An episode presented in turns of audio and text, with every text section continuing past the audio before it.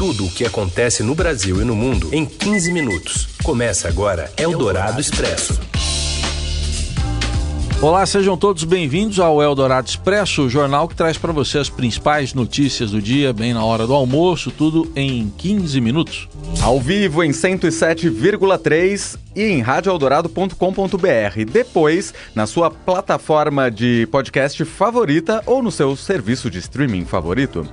Na produção, Diego Carvalho, aqui na mesa de som, Nelson Volter, eu sou o Raíssen Abac, comigo aqui também o Leandro Cacossi, estes são os destaques desta segunda-feira, 15 de julho de 2019. O governo deve acelerar a entrega de cargos de segundo escalão a partidos que apoiaram a reforma da Previdência. Jair Bolsonaro reafirma que pode indicar o filho Eduardo para ser embaixador nos Estados Unidos e diz que, se está sendo criticado, é sinal de que é a decisão adequada. E tem também um balanço da Festa Literária de Paraty e o comentarista Robson Morelli apresentando um novo personagem, Neymarzinho Gaúcho. É o Dourado Expresso. Tudo o que acontece no Brasil e no mundo em 15 minutos. Jair Bolsonaro esteve nesta manhã na Câmara dos Deputados e voltou a defender a nomeação do filho Eduardo para a Embaixada Brasileira nos Estados Unidos. O presidente também deu a entender que o atual ministro-chefe da Advocacia Geral da União é um dos cotados para assumir uma vaga no Supremo Tribunal Federal, aquela do terrivelmente evangélico. Quem traz os detalhes é a repórter Camila Turtelli. Oi, Camila. Oi, pessoal da Rádio Dourado, oi, Heisen, oi, Leandro. Hoje o presidente Jair Bolsonaro, ele começou a semana aqui na Câmara dos Deputados. Ele veio a pé do Palácio do Planalto até aqui a Câmara, que na verdade é só atravessar a rua, para participar de uma sessão solene em homenagem ao Comando de Operações Especiais do Exército Brasileiro. Durante essa homenagem, ele fez alguns comentários, fez um breve discurso. Ele voltou a falar sobre a indicação do Eduardo Bolsonaro filho dele, deputado do PSL, para a embaixada dos Estados Unidos, diz que isso já está sendo muito criticado e que essas críticas da imprensa, principalmente, mostram que talvez seja a escolha certa, mostram que ele é a pessoa adequada ao posto. O que eu mais quero é colocar o Brasil no local de destaque que ele merece no cenário mundial. Por vezes, temos tomado decisões que não agradam a todos com a possibilidade de indicar para a embaixada dos Estados Unidos um filho meu, tão criticado pela mídia. Se está sendo criticado, é sinal que é a pessoa adequada.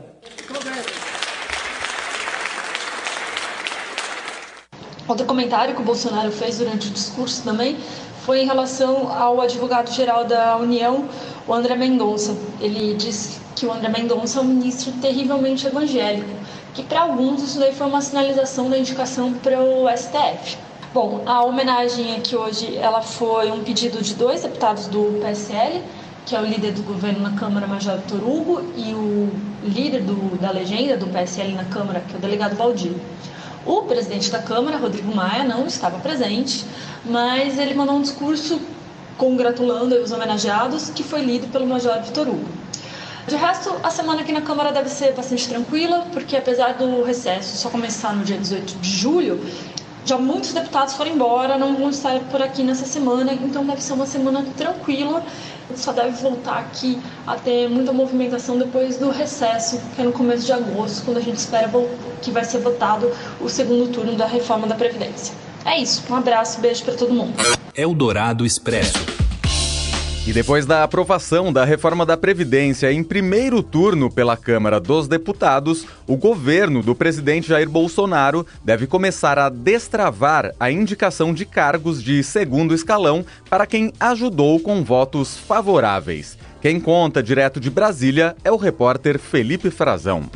Boa tarde, Heisen. Boa tarde, Boa Leandro. Tarde, e aprovado em primeiro turno a reforma da Previdência, agora chegou a hora dos deputados serem agradados pelo governo federal. Eles tem uma expectativa muito grande de que agora sim o governo comece a destravar as nomeações de seus indicados políticos. Bolsonaro já havia abandonado o discurso de que não aceitaria o tomar lá da cá, de que não faria concessões à velha política, como ele costuma chamar, e abriu há cerca de dois meses uh, um banco de talentos, né? uma espécie de banco de dados com currículos de indicados políticos, de deputados e de senadores. Pois é, tudo indica que agora, com essa aprovação é, com uma vantagem bastante larga de 379 votos, o governo atenda ao pedido dos parlamentares e passe a nomear esses indicados que até agora não haviam saído. São diretores, superintendentes de órgãos como o INCRA, o DENIT, a FUNASA, o IFAM e também da CODEVASP, a companhia que atua nos vales dos rios São Francisco e Parnaíba, no Nordeste, que é um dos focos de atenção do governo.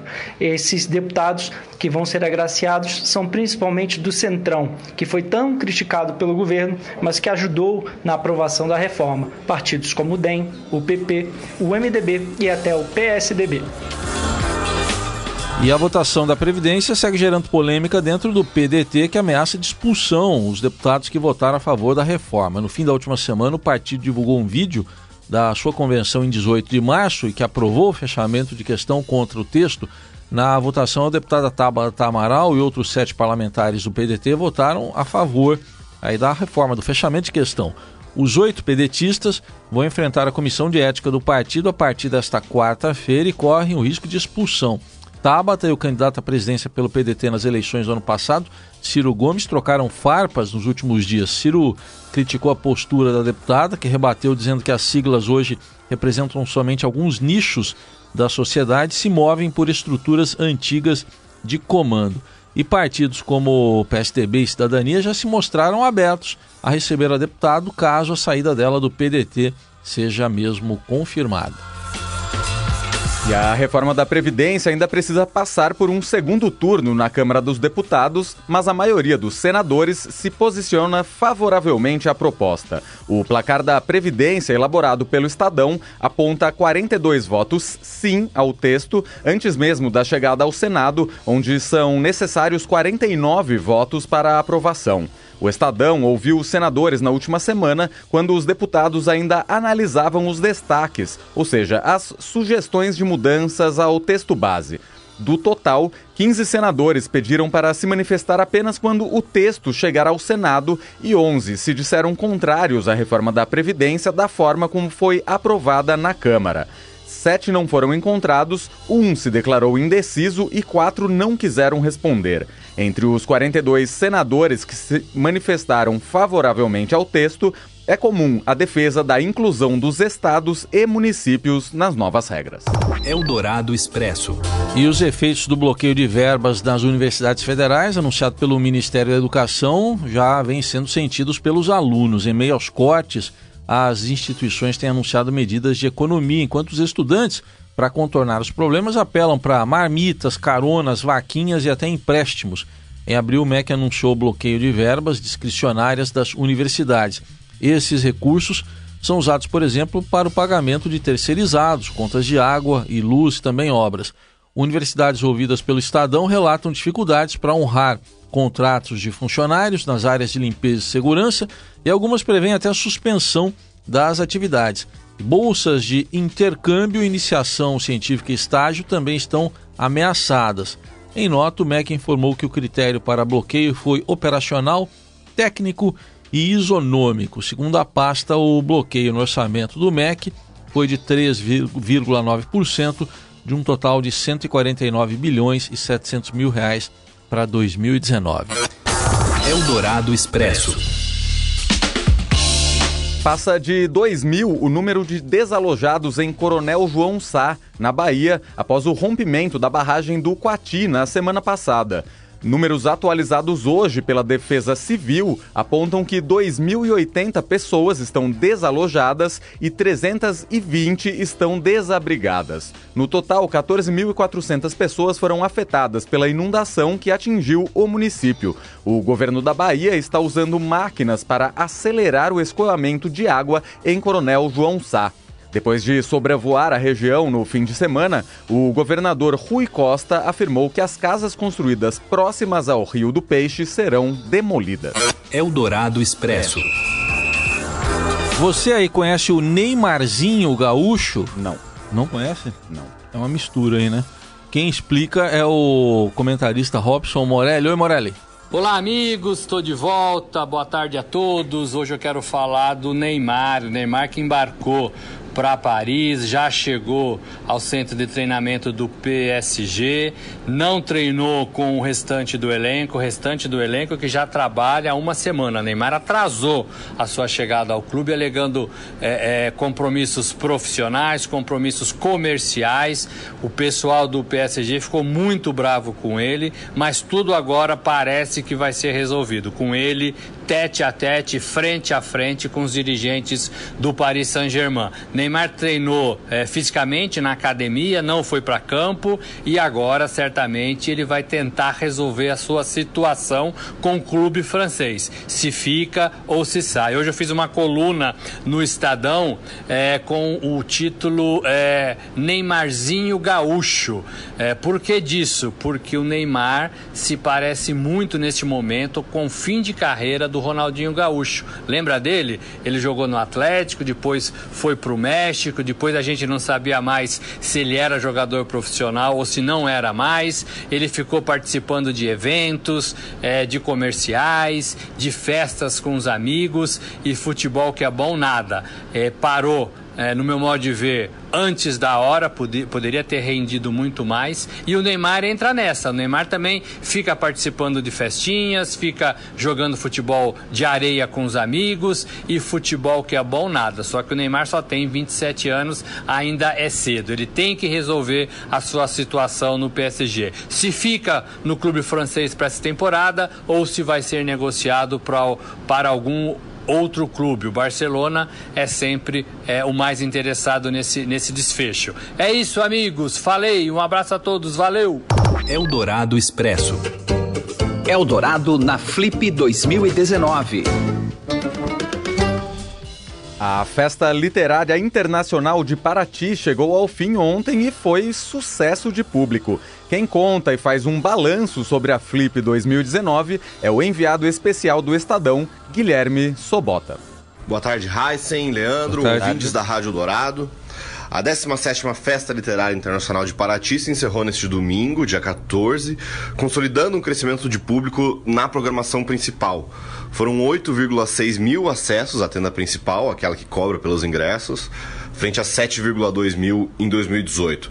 A organização informou ainda que a hashtag Flip2019 foi usada 2 milhões de vezes nas redes sociais nesses cinco dias do evento. A, a homenagem a Euclides da Cunha trouxe um tom fortemente político à Flip, colocou em discussão aspectos atuais da obra do escritor e atualizou alguns de seus fatores contraditórios como os traços apontados como racistas.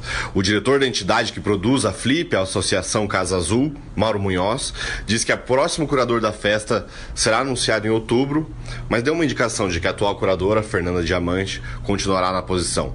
Ao longo do fim de semana, algumas mesas de debates destacaram, como a do neurocientista Siddhartha Ribeiro, que falou dos temas do seu livro mais recentes, O Oráculo da Noite.